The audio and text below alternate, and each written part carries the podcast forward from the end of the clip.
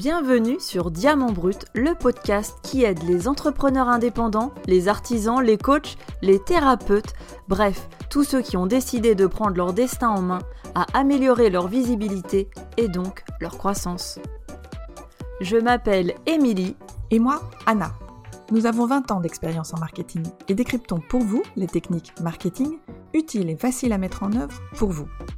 Nous avons été entrepreneurs indépendantes aussi. Alors, nous savons que vous êtes débordés. Donc promis, on va tout faire pour vous gagner du temps et des clients.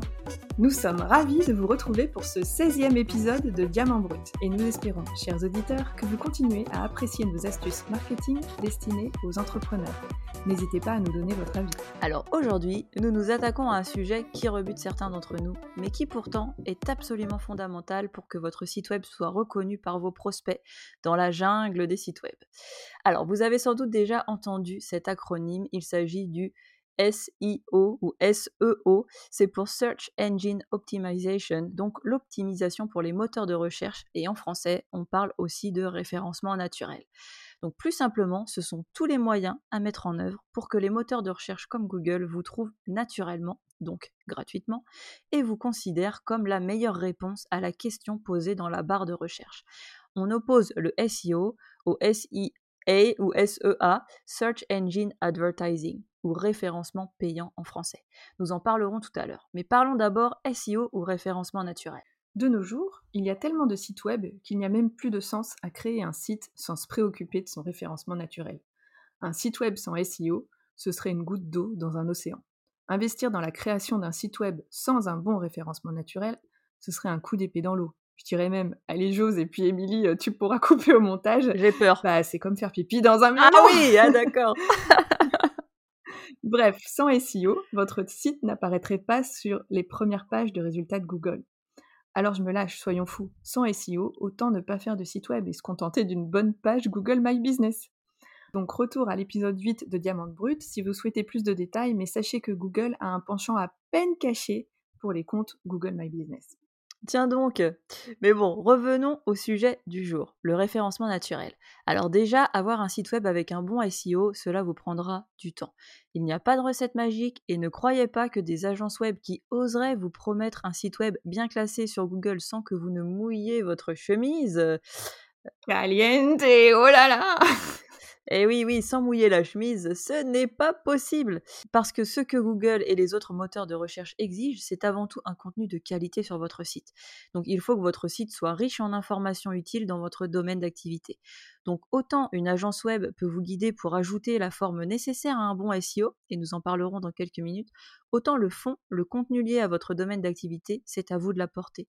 Mais bon, nous allons tout de suite vous donner quelques-unes des bonnes pratiques de SEO. Eh oui, on est sympa, on vous dit tout. on est comme Noël. en fait, rien n'est secret.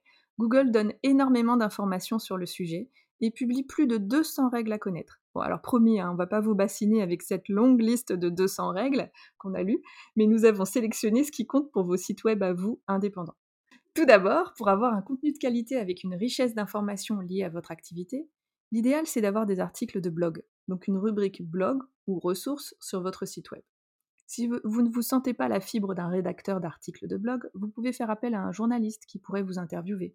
Une fois que vous avez un texte bien écrit, n'hésitez pas à demander à votre agence digitale de passer votre article au crible des critères SEO pour en faire de bons articles de blog qui améliorent le référencement naturel de votre site. Toute bonne agence web devrait vous proposer cette prestation tellement elle est cruciale en 2021. Oui, alors, deuxième astuce, Google regarde davantage votre homepage, la page d'accueil de votre site web. Donc il est capital de soigner tous les mots de votre page d'accueil et de faire en sorte qu'ils collent à votre activité et aux termes qui seront employés par vos prospects et clients. Par exemple, si vous êtes prof de cuisine en ligne, votre page d'accueil devrait faire apparaître les expressions autour de la cuisine, comme les entrées, plats, desserts, mais aussi celles autour de l'apprentissage, telles que comment faire, comment préparer, comment réussir. Bref, qui correspond vraiment au champ lexical d'un professeur de cuisine. Alors qu'en vous limitant au vocabulaire culinaire, vous risqueriez de noyer votre site au milieu des nombreux sites de recettes que l'on connaît tous. D'ailleurs, notre troisième astuce, et c'est une bonne nouvelle pour les indépendants, c'est que plus les moteurs de recherche s'améliorent, plus les contenus authentiques remontent dans le classement. Avant, dans les années 2000-2010, nos années dinosaures, il fallait penser comme un robot et remplir sa page web de mots-clés. Maintenant, les moteurs sont bien plus évolués et c'est la globalité du contenu de la page qui est analysée. Donc quand vous parlez naturellement de votre cœur d'activité, avec des synonymes et des termes liés à votre thème, vous êtes le chouchou des moteurs de recherche. Donc finalement, autant être naturel. Écrivez ce que vous avez absolument envie de dire avec passion à vos prospects et clients et ça marchera.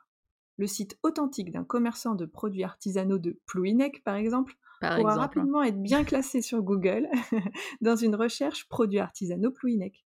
N'hésitez pas à écrire de longues phrases détaillées, parce que vos prospects et clients osent de plus en plus écrire en détail leurs recherches sous forme de phrases.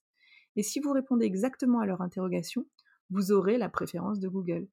Ce qui compte, ce sont les long tail keywords, les longues expressions clés et non plus des mots-clés. Ce sont des expressions difficiles à prédire, malheureusement, mais très recherchées.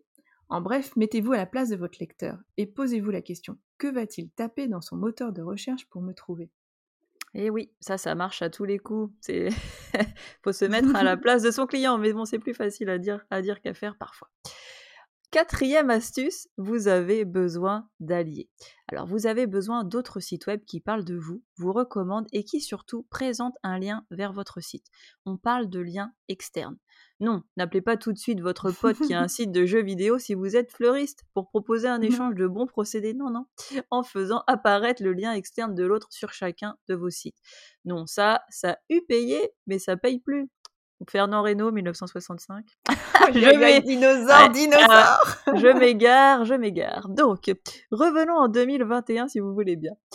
maintenant, Google exige de la pertinence. Si vous êtes professeur de cuisine, l'idéal serait d'être cité par des sites de conseils culinaires, de recettes ou encore de conseils en nutrition mais en tout cas par des sites considérés comme pertinents pour votre cœur d'activité. En plus, si vous êtes référencé chez des sites web déjà populaires, Google aura davantage confiance en eux. Donc le top serait donc d'être cité par un grand site de recettes connu comme Marmiton. Mais bon, comme ça peut être difficile, une bonne technique consiste déjà à proposer un lien vers votre site web depuis votre page Facebook de prof de cuisine, les groupes Facebook culinaires, votre compte Instagram de prof de cuisine, sans oublier votre chaîne YouTube et votre compte Google My Business. Si tous ces éléments ont un lien externe vers vous, c'est déjà un très bon début. Et plus tard, vous chercherez à acquérir des liens à partir de sites populaires qui font autorité et ce sera excellent pour votre référencement. Ou petite astuce, vous ferez un article en citant d'autres sites que vous aimez bien dans votre cœur d'activité, en espérant que les personnes citées repartagent. Donnez d'abord pour récolter ensuite les fruits du SEO. Vous pourrez même les aider un peu en leur envoyant un mail pour les prévenir. Excellent. Au-delà des mots, n'oubliez pas de vous appuyer sur des images et des vidéos. Cette fois, Google est davantage encore une machine et pas tout à fait un humain, puisqu'il a besoin d'être aidé par des tags. En effet, c'est très bien d'ajouter des vidéos et des images sur votre site web. C'est notre cinquième astuce pour améliorer votre référencement naturel. Mais cela ne fonctionne que si vous taguez vos vidéos et vos images. Taguer, c'est juste ajouter des étiquettes de mots qui décrivent le contenu de l'image ou de la vidéo. C'est grâce à ces tags ou ces étiquettes que Google déterminera la pertinence de votre site et donc son classement dans les pages de résultats. Sixième astuce, avant de vous lancer dans la création de votre site web, réfléchissez bien à son organisation, à sa hiérarchie.